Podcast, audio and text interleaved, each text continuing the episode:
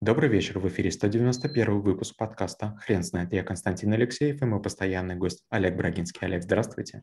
Константин, добрый вечер. Хрен знает, что такое кайдзен, но мы попробуем разобраться. Олег, расскажите, почему кайдзен – это навык? Кайдзен – это такое течение, такое направление, так, такой вид мышления, при котором вы начинаете заботиться о постоянном совершенствовании. То есть вы начинаете видеть э, какие-то мелочи, винтики, шурупчики, обрывочки, шмоточки и начинаете заботиться о том, чтобы это не мешало основному процессу. Это высочайшая степень наблюдательности, предусмотрительности и м- педантичности.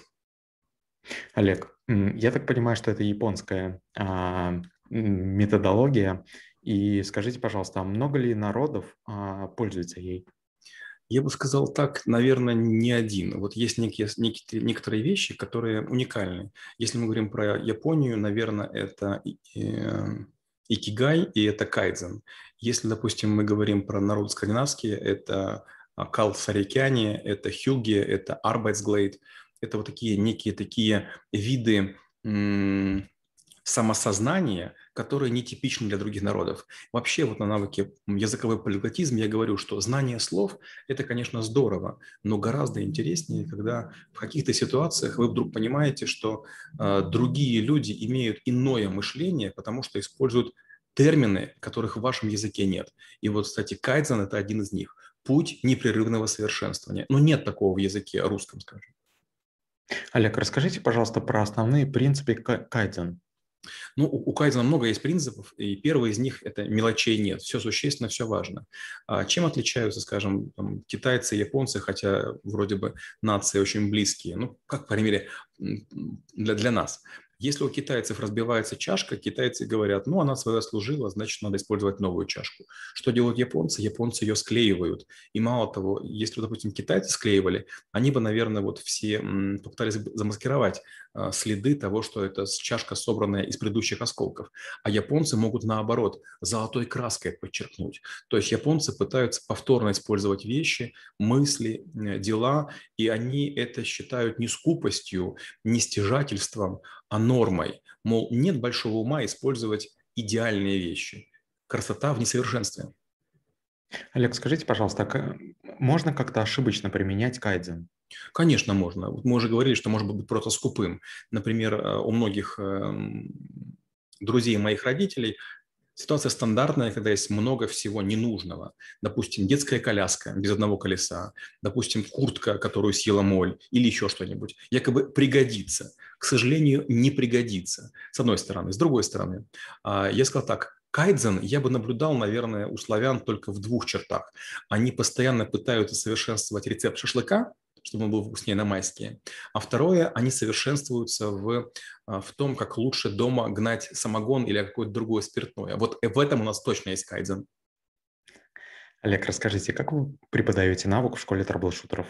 Я рассказываю несколько вещей. Например, э, у меня бабушка, понятное дело, прошла войну, и у нее было несколько странностей. Первая странность – это то, что она никогда не просила доесть хлеб, со стола, но все время собирала кусочки, клала их в наволочку и сушила на батарее. И когда была голодна, перекусывала этими кусочками. И на удивление, и меня к этому пристрастило. Я с детских лет помню, что очень вкусные эти вот кусочки, которые подсушены. То есть хлеб не выбрасывался, хлеб сушился. Вроде бы мелочь, но она тоже идет в дело. Это первое. Второе, тоже такая у меня история была необычная. Бабушка брала, и когда у дедушки протирались э, воротники на сорочке, она их отпарывала переворачивала и опять пришивала. Это было более чем странно, но это было невероятно экономно. И третья вещь, тоже, которую бабушка мне научила, я ей безумно благодарен, она штопала носки.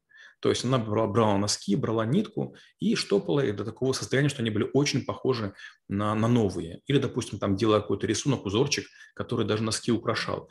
Я все время думал, боже мой, носки, ведь они стоят не так дорого. Даже для нее это не деньги, тем более, что я щедро помогал деньгами.